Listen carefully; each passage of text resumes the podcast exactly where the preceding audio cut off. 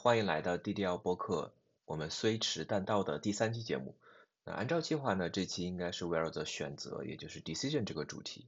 今天也正好是想借助一个知名的公众人物来讲 decision 的这个故事。那这个故事的主角就是美国的知名音乐人 Taylor Swift，他可以说集 musician，然后 artist、songwriter 各种才能于一身，然后在他的个人成长史中，我们也可以看到，包括他自己个人的一些选择，行业中的一些事件，对整个美国音乐行业这个时代所产生的一些影响。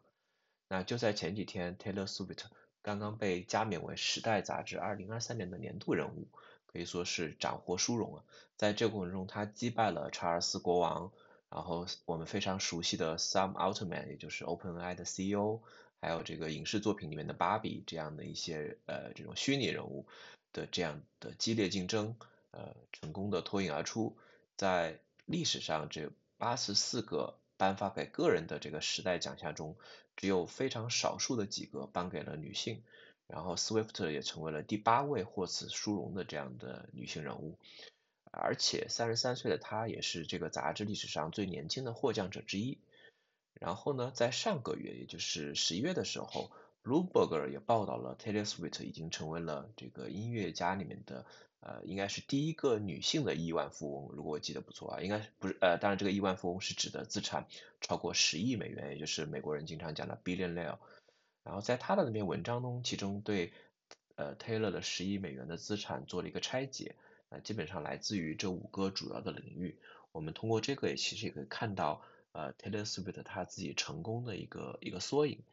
那十亿美元里面有四亿美元来自呃 Taylor Swift 唱片的发行中的收入，特别是自二零一九年之后，Swift 自己发行的这种音乐唱片。那关于这其中的细节，我们待会儿会讲到。另外一个大头就是呃演唱会各种的巡演，一共有三点七亿美元的门票以及周边的收入，还有就是来自于流媒体的一点一二亿美元。主要是来自 Spotify 和 YouTube 这样的这个媒体，再就是呃他自己的这个房产，这个就算是再大的富豪，没有几套豪宅也是说不过去的，对吧？那他一共有五个豪宅，这五个豪宅目前的这个估值已经有一点一美元，然后最后是八千万美元的这个版税收入，主要来自于他早期的一些音乐的这个版权。不可否认的是，Taylor 的成功呢，主要来自于他的音乐天赋。但是我觉得比较有意思的一个事情是，抽象出来，其实音乐本身就是一个讲故事的渠道。然后 Taylor 的成功呢，更在于他是一个非常优秀的这个讲故事的人。从他自己出道这个的本身的这样的故事，他的身上就有很多可以说是后续肯定，我基本上百分之百肯定会去被拍电影讲述的历史，呃，讲述的历史。这就像那种 social network 的这个电影，或者是现在去拍玛丽莲梦露的这种电影，就是 Taylor Swift，你如果去看他的这个个人的成长，他可以说是一个宾州的这个宾夕法尼亚州的一个普通家庭啊，但是这个普通是打打引号的，就是呃你只能说他没有太多的这个行业的背景，他父母亲还是非常优秀的，那靠着自己的这个音乐的这个努力和天赋走到了今天，这其实就是美国人非常喜欢的。这种叫做一个怎么说呢？就是 underdog 的一个故事，就是特别这种 underdog 在他后面和很多大公司的一些 battle 中会非常好的体现出来。在自己的成长过程中呢，Taylor 他其实展现了非常惊人的这样的一个选择能力。最典型的一个就是在他为了实现自己的这个音乐的梦想，他说服了父母举家搬迁到了这个美国的乡村音乐之都 Nashville。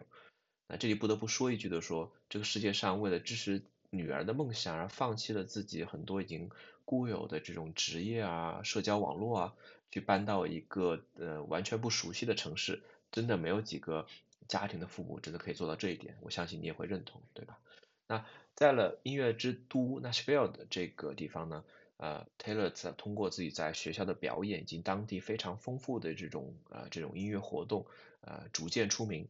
在他十四岁的时候，他其实和索尼签订了一个这个基本的音乐发行的协议，但是仅仅两年之后的，在他十六岁的时候，他就脱离出了这份，跳出了这份协议，然后选择了去开启自己的这个音乐出版的道路。那，这个时候他其实还只是一个高二的学生。那类似于这样的故事，我基本上只在体育界听说过。就我最熟悉的一个，就是勒布朗曾经为了，就是勒布朗 James，他为了就是坚持自己的梦想，或者是说他非常认定自己的这个能力，他拒绝了当时锐步为他开出的这个千万美元的 offer，就 ten million dollars 啊，对一个这个应该当时还他还是在高中生，那。呃，如果你现在是一个普通的十几岁的这种呃高中生，有一个千万美元的这种 offer 摆在你的面前，说啊我要买你未来多少年的这样的一个呃版权啊等等，那你可能这个非常非常轻松就会答应了。但是勒布朗没有，他坚信自己未来可以成为这种顶流的这种就是 top 最 top 的这种明星，所以他拒绝了这个 offer，最终选择了和这个 Nike 签约。那。呃，但我认为这个选择就是同样的这种选择，其实对 Taylor 来说其实是更难的，也更能反映出他对自己的信心。毕竟像勒布朗这种体育界的，他其实是一个肉眼可见的天赋，对吧？那呃，即即便他在高中打的球，他可能和大学和这个真正的 NBA 是有差距的，但是美国的这种体育的数据分析其实非常到位的，就这各种数据会告诉你，这个是一个难得一遇的这种人才。但是音乐就就音乐界就非常难的，就，什么样的人可以成为这个下一个天后？他的这种音乐怎么样可以成为一个这个爆款？就估计是现在连 AI 普及了之后，我们也无法完全去预见的一个问题。那换一个角度，如果你当时是呃和泰勒签约的这个索尼音乐的这样的一个高管，你也不太可能，真的不太可能为泰勒去付出太多太多的这个呃酬劳啊，因为怎么说呢？呃，早期 Taylor 的音乐主要集中在乡村音乐这个类型，就是所谓的 Country Music，加上他自身的这个年龄，就是和索尼签约的十四岁，包括后面他整个的这个成长期就是在十四岁到十六岁左右。那这个时候和他同龄的这些青少年们，其实更多的是喜欢什么摇滚啊、金属啊这一类更酣畅淋漓的音乐，对吧？那乡村音乐可以说已经在至少在二零年左右，已经慢慢的、慢慢的就。不是那么一个主流的这个音乐体系了，特别是如果你看站在一个这个所谓的这个供需匹配的这个视角上，你的人人设和你的这个目标的客群之间是脱轨的，所以就回到那句老话叫做千里马常有而伯乐不常有，对吧？那所幸的是在纳什维尔，其实 Taylor 最后遇到了这个认可自己才能的这样的一个所谓的天使的这个投资人啊。啊，其实也不是纯粹的投资人，他属于行业内的。这个人叫 Scott，啊，Scott 刚刚从这个 Universal 的唱片这是这个公司离职，也是一个前任的一个高管，他正在筹划自己的一个新公司，去挖掘音乐人才。就是呃，这家公司就是后来大家都非常熟悉的 Big Machine Records。他主动的找到了这个 Taylor 和他的家人，说，哎，我想和你们签一个真正的这个唱片合同，我愿意去为这个 Taylor 去冒险，把我的这个。相当于这个公司的身家就赌在 Taylor 的这个发展上。那什么是一个真正的唱片合同呢？啊，我们以这个2006年 Taylor 发明的这个同名专辑，就是他第一个专辑叫同呃 Taylor Swift 为例。那截止到2021年呢，这张专辑卖了大概580万张。啊，假定在美国每张这个 CD 啊，但主流的媒体是 CD 啊，就是销售的这个价格是二十美元。那 Taylor 实际上只能从整个的这一笔看似巨款里面收到大概百分之十五左右，那 Big Machine 以及其他的这个发行机构，其实 Big Machine 是通过 Universal 去发行这个唱片的，会他们会合力拿走其中的百分之八十，对吧？那仔细想想，如果是你，我告诉你说，你这一年辛辛苦苦，最后你到手的也就是呃不到百分之二十，百分之八十的钱就会类似于一种税收被人拿走。你是不是还能保持对你不管是多热情的一个职业也好，工作也好，有那种呃非常高度的热情和努力嘛？这个其实是一个很大的问号，对吧？那这种结果还是 Scott 啊和他背后的这个 Big Machine 对 Taylor 认可的一个情况下达成的。那其他的这种类似的艺人待遇可想而知。那这种对艺人明显不合理的分成为什么能持续呢？实际上这是一个可以说是一个历史遗留问题。因为在实体媒介，也就是 CD，包括更早的这个卡带，就不知道，呃，听众里面还有多少知道这个磁带这种媒介。那那个时候音乐的流通以及好的音乐是如何被发现，是一个有很大的一个障碍的。那站在这个角度，唱片公司呃，实际上就是一个类似于一个天使投资人的角色，他们到处去物色这种年轻的这种呃才俊，然后在他们成名之前去和他们签约，呃，预先支付一笔费用，一方面能够让这些年轻人能够制作出自己的首张专辑，那一旦其中涌现出类似于 Taylor 这样的顶流巨星，那拥有这些原始音乐版权的唱片公司就能从后面获得巨大的回报。那 Big Machine 就是在这样随后的十年，基本上可以说是赚得盆钵皆满。在整个2006年到2015年的这段时间呢，行业的整体的衰落其实是更能衬托出这家公司的成功的。那这里讲一个背景，就是2006年的时候呢，作为这个音乐主流媒体的 CD，它的销量已经从2000年的时候下滑了不少。那整个呃1999年到2001年。CD 的音乐销售的收入大概是每年一百三十亿美元左右，到二零零六年呢是有只有九十四亿美元，就下降了大概有百分之三十。那这个时代是一个在不断变革的时代。那尽管这个呃 Apple 的这个 iPods 和这个 iTunes 已经慢慢的被人接受了，但是整个二零零六年的时候，他们也只贡献了这个行业营收的这个百分之十，呃。呃，说到这个大的环境呢，其实是当时互联网的整个这个出现，整个的这个免费性质对音乐行业还是产生了非常非常巨大的打击的。那个，如果你生活在那个时候，你基本上认为在互联网上任何东西都是免费，对吧？音乐就更别说了。那各大唱片公司那个时候也非常的抓狂，他们能做的是什么呢？他们就是去各种啊法律诉诉讼，去起诉这些。呃，主流的这些传播盗版的，当时有应该是还有一家公司叫这个 Napster，对吧？就是应该 Napster 应该就是被慢慢的告到最后没办法没办法坚持去运营的。那尽管如此呢，这些诉讼并不能完全呃制止住这种 P2P 类的这种文件的传输，更没有办法让行业起死回生，因为网民都是非常有惰性的。那甚至一路呃。到了这种走投无路的时候呢，几大唱片公司都还想方设法的把这个手机铃声啊，现在看起来简直是不可思议。他们当时把手机铃声的售卖作为一个新兴的增长点，对吧？但二零零五年的时候，美国地区的整个的这个铃声销售大概有贡献了五亿美元，但是这个对于整个行业的发展其实真的是太啊杯水车薪了。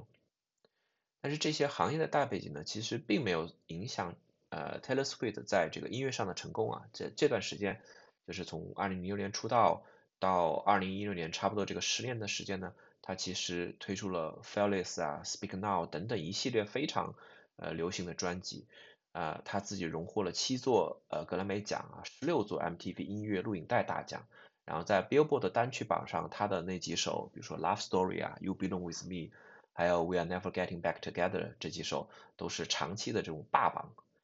呃，不仅如此呢，在这个在整个的这个十年中呢，他实际上开启了我们刚才提到的收入里面的第二大，也就是这个吸金的利器，就是他的这个巡回的演唱会。那从他出道到现在，他其实已经呃开了大概十一场这种大型的巡演式的这种演唱会。那这种其实就是在美国境内，你会选很呃好几个城市去做这种巡回。呃，那今年的这个 Eras Tour 据说是有史以来这个美国音乐界盈利最高的一个巡演。那根据第三方的公司的估算呢，整个这个 Eras 的这个呃巡演大概能够产生近五十亿美元的这个消费支出。一个一个研究机构的这个数据表示说，如果 Taylor Swift 是一个这个经济体的话，那它产生的这个经济价值大概比五十个国家的 GDP 还要多。呃，对于美国这种普通参加这种一个一般的演唱会的观众来说呢，呃，大体上每每个演出他会花上这个一百美元左右。那呃，然后呢，他在酒店呀、餐饮啊、交通各个方面他会花上额外的这个三百美元。但是对于 Eras Tour 这个 Taylor 的粉丝呢，其实就把这个数据提到了一个新的水平。通过这种呃周边的这个销售，这些粉丝会在呃相关的服装啊、商品啊。呃，餐饮啊等等，花上这个一千多美元，这个其实给呃这个当这个每个举办这个巡演的这个当地都带来了新的这个经济的增长。嗯，比如一些附近的这种小店啊，售卖一些这个 Taylor Swift 品牌的这个这个呃这个 donuts 啊，或者是 coffee 啊，对吧？甚至包括这个场馆的一些保安啊，现场给粉丝引路的这个工作人员啊，就是华盛顿邮报有一篇这个呃不是一篇文章啊，就在他的这个播客节目中，其实写了一个名字非常有意思，叫做这个 Taylor Swift become her own economy，就是说他就是不仅是一个娱乐明星，他更像一个这个经济的这个生态系统，它有一个这个可以说是自闭环的一个从供应到需求，从各个方面都已经打通了。那粉丝之所以这么热情呢，也和 Taylor 自己的这一些呃这种呃选择是有很有关系的。就 Taylor 自己在整个的这个呃火起来这个过程中呢，他其实非常注意和粉丝的互动。呃，当然你可以说很多艺人都其实很重视和粉丝之间的关系，但是 Taylor 的其实的确在做到了另外一个水平。他在这个以前的这个 Tumblr 到到现在的这个 Instagram，他其实长期的保持着和粉丝的这个互动关系。根据美国的这个媒体报道呢，他甚至会呃根据粉丝们在社交媒体上这个参与度，选择一小部分粉丝，然后呢邀请他们在这个专辑发行之前来做一个这个秘密的这个内部的这个试听，然后 Taylor 呢甚至会会自己在比如在家，可能很有可能就是在自己的家里面，然后去给这些粉丝们烤一些饼干给他们吃，所以这种非常强的绑定，包括呃就如果你听他的歌，你也知道他写的很多都是这种。这种恋爱中的感受呀，这种个人的成长啊，其实和很多这个我们这种听众是有很大的共鸣的。那包括在这个 Eras to 的这个演出售卖过程中呢，呃，有一些这种粉丝其实遇到了很多的这种呃这个问题，就是啊，因为他们需要在一个叫这个 Ticketmaster 这样的一个网站上去，就类似于中国的这种呃，比如说大麦吧，基本上是呃去预先登记，然后。突然发现说，哎，真正售卖的时候，门票就一下子就没有了，对吧？那很多粉丝都非常的失望。然后 Taylor 马上就站出来说，就是我也不想让大家都去这个系统去买，这是一个体系内的事情，对吧？他们实际上是一个垄断者，这伤害了我粉丝的利益。然后呢，他的这个评论甚至最终引起了美国政府级别的注意，包括这个总统拜登啊，总统啊，在他的一次演讲中中也提到说要去呃好好的查一查这种。垄断的售票机构的这个隐藏的费用啊，那这个小插曲呢，是为什么呃我说 Taylor 身上总是充满了这些呃故事性的原因之一，呃，但它这这只是一个非常小的一个战斗，那更大的 battle 呢是这几年啊 Taylor 为了能够从自己的音乐中获得更大的一个分成而做的斗争，当然这个斗争既是为他自己，也是为他和他呃一样的和许许多多的这种呃音乐家艺术家。那 Big Machine 虽然是把它挖掘了出来，但是整个的这个体系其实 Taylor 一直是比较受到这个损害的。就像我刚才说的，就是百分之十五的这样一个收益。当 Taylor 发现自己没有办法去撼动这个体系的时候，他的一个朋友，也就是另外一个歌手啊，呃，一个叫 Kelly Clarkson 的，在 Twitter 上给他发了一个这个 at，然后这个 Twitter 现在你也可以在网上看得到，其实它就非常简单。他说，哎，他说你其实可以去重新录制一下。你呃原有的这些音乐，然后再去卖这些新的唱片，那这里面为什么有这样的一个提议呢？就是在美国的这个音乐行业里面有一个专用的名词叫做 master record，就是当 Taylor 最早的在 Big Machine 的这个 studio 里面去录这些音乐的时候，这个音乐所产生的原始的记录是叫做 master 这个 record，然后这些是属于 Big Machine 的，然后 Taylor 是没有办法以任何方式把它们去呃，传分呃叫什么传播出去去售卖出去的，但是如果他自己重新去唱一遍原来所有唱过的这些歌，这个是没有办法呃受到这个法律上的挑战的，甚至 Big Machine 也没办法去起诉他。那 Taylor 就真的这么去做了，他宣布自己将重新录制所有的这个专辑歌曲。然后，因为之前呃和这个 Big Machine 的这个协议在二零一八年底就结束了，那这些新的这些歌曲的版权完全归属于自己，所以现在在很多这个音乐平台，包括国外的这个 Spotify 也好，国内可能网易云音乐等等这些，你也可以看到是说有些歌曲呃背后会带着这个 Taylor's version，就是 Taylor 版的这样的一个歌曲，就如果你去听这个歌，那 Taylor Swift 自己会从中获得不只是百分之十五。而是百分之五十甚至更高的一些这个版权，因为它既是这个音乐家，也是这个发行商啊，这个就是他自己的一个呃，可以说是一个战略的选择，对那他当然他能这么做，也是因为他对自己的影响力，呃，对自己的这个粉丝群体有一个充分的信心。就像他还是高中生的时候会去放弃和索尼的这样的一个机内的合约的一样。那另外一个 battle 就是和在 iTunes 之后呢，那音乐界的商业模式也发生了新的改变。那我们都知道现在是一个流媒体的时代，那在国外的话，Spotify 就是这样的一个流媒体的一个一个霸主的地位。那很早的时候，Taylor 其实对流媒体的这种模式就表示出自己的不认可。他曾经拒绝把自己2012年发行的这个 Red 专辑授权给 Spotify，然后在2014年的时候呢，他把所有的这个已经授权过的专辑和单曲都从这个平台上撤出。那主要就是一个呃分成的问题。那这个对 Spotify 这种流媒体不满的不仅仅是 Taylor，那很多艺人也认为流媒流媒体是一个很坑的一个模式。呃，以前这个 CD 时代，呃，尽管可以说艺人也受到了一定的这个这个这个挤压，但至少是一个非常好计算的，这个你卖出去多少张 CD，对吧？你就有百分之十五的收成，那每个人都很容易计算出自己这样的一个预估。但是呢，在流媒体时代是非常不一样的，这个很多数据是非常的模糊的。那我曾经应该是看过一个公式，是说，呃，Taylor Swift 大概是说他呃每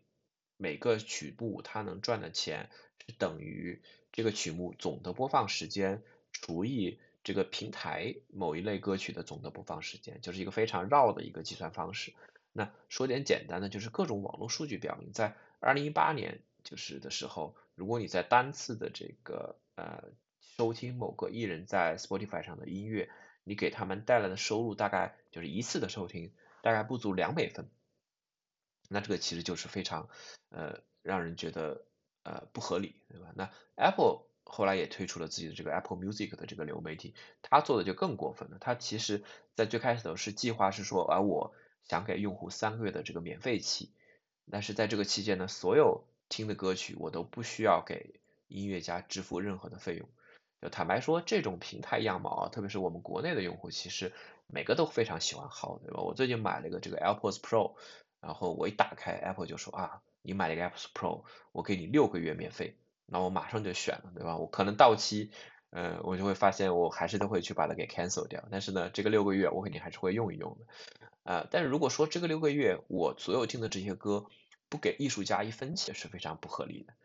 那这这件事情最终是怎么解决的呢？呃，首先说结局是你会看到 Taylor Swift 最后还成了 Apple Music 的一个类似于一个形象代言人。那曾经有一段时间是 Apple 就是拿着它到处打广告。那在这个过程中呢，Taylor 是给 Tim Cook 写了一篇很长的公开信，呃，其实就是说我觉得这样不合理，对吧？那最终是谁改了？是 Tim 自己改了，是 Apple 自己改变了。那，呃，当然我觉得站在 Apple 的角度，毕竟在其他业务线上已经赚那么多钱了，呃，不至于在这种事情上不去退步。那最终呢，Apple 是改变了角色，那 Spotify 也是为 Taylor 去让步。他是公司的 CEO，自己亲自飞到这个 Nashville，和 Taylor 和以及他的这个团队做了这个会晤。那最终的结果是 Taylor 的音乐也返回了 Spotify。那从出道到现在已经有啊十七年左右的时间了。那 Taylor 的这个音乐风格呢，也在呃不断的这个改变，呃也是他自己个人成长的一个一个历史吧。最开始的时候他是非常这个乡村歌手，那现在他已经是一个流行巨星。你现在已经很难。用一个呃特别简单的方式去定义他自己的这个音乐和这个流派了，但是我感觉在整个他的这个成长史中呢，他之所以呃吸引了那么多的粉丝，也是因为他自己的各种的形象，他的故事给人的很多的这个 inspiration。那正如他自己在二零零二年、二零二二年纽约大学的毕业典礼上说的是，人们要学会这个与尴尬共处。那尴尬是一生中不可避免的一个事情，对吧？那包括呃，在美国的这个 Reddit 论坛上，曾经有网友说，呃，是什么让我们支撑过整个的这个疫情？很大程度上就是因为这个 Taylor Swift 的各种的这种音乐。其实，呃，还有这种专门的这种研究，这这种科学研究，还不是那种呃所谓的这种。呃，简单的这种杂志的调研，它是真的是科学研究去发现说，在我们听 Taylor Swift 的那些歌曲的时候，我们大脑中会有更一种更 comfort 的这种感受，呃，所以呃，包括整个的这个现在的这个呃巡演被定为 Eras，呃，也是在去回望过去，对吧？回顾过去，那这个侧面也就是为什么说明这个巡演在今年特别的火爆。呃，巡演中带了这种大量的早期的音乐作品，粉丝们在听这些歌的时候，其实也在想自己就是一八年、一九年以前的生活，对吧？大家都想到那个时候没有疫情这一波，我们都非常的快乐。很多人去反复的听这些歌，呃，并非也只是喜欢这个旋律和歌词，还是怀念当时的一些人和事情。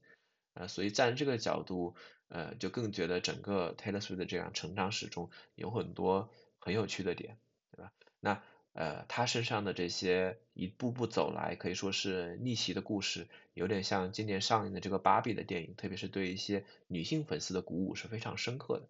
那如今的音乐行业呢，就是至少在美国的这个范畴里面，还面临着不少的变数。那包括流媒体的这样一些商业模式，其实还没有得到非常好的验证。除了简单的数据，就整个美国的这个音乐产业的这个价值，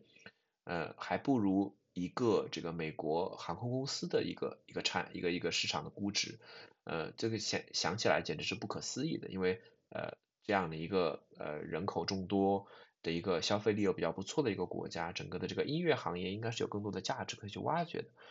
所以无论你是呃 Taylor Swift 的粉丝还是路人，就像我可能是一个呃半个或者小半个粉丝，但是我都会觉得你应该去多看一看关于他的新闻。那除了他那些。呃，八卦的恋爱的新闻就另当别论了啊，但是可以真的可以继续关注一下，在他身后这个音乐行业整个这个时代，包括一个女性艺术家的一个成长的故事，以及在这个过程中所有人面面临的选择是如何去做各种的选择等等这样一个背后的一个讨论。